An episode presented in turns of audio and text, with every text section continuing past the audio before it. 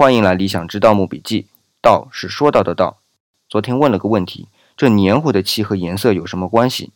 先拿朱漆举个例子啊，朱漆就是红色的漆，它是拿朱砂作为颜料调和到漆里去的。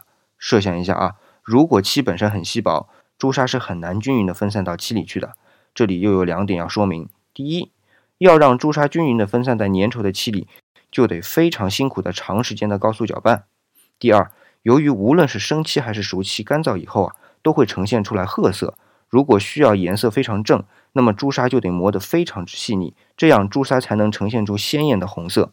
再和呈褐色的漆混合在一起，才能让我们看到今天既红的稳重，又不是鲜亮的这样一种红色。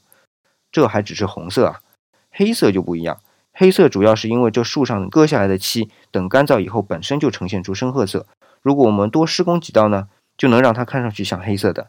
还有一种情况，就是用石磨把石磨给磨成粉，搅拌到漆里去。无论是朱砂还是石磨，它的化学结构都是相当稳定的，所以把这种颜色涂在棺木上，就可以保证千年不变。可是棺木上的颜色除了黑色和红色，还有绿色哦。那么绿色呢？我们明天说。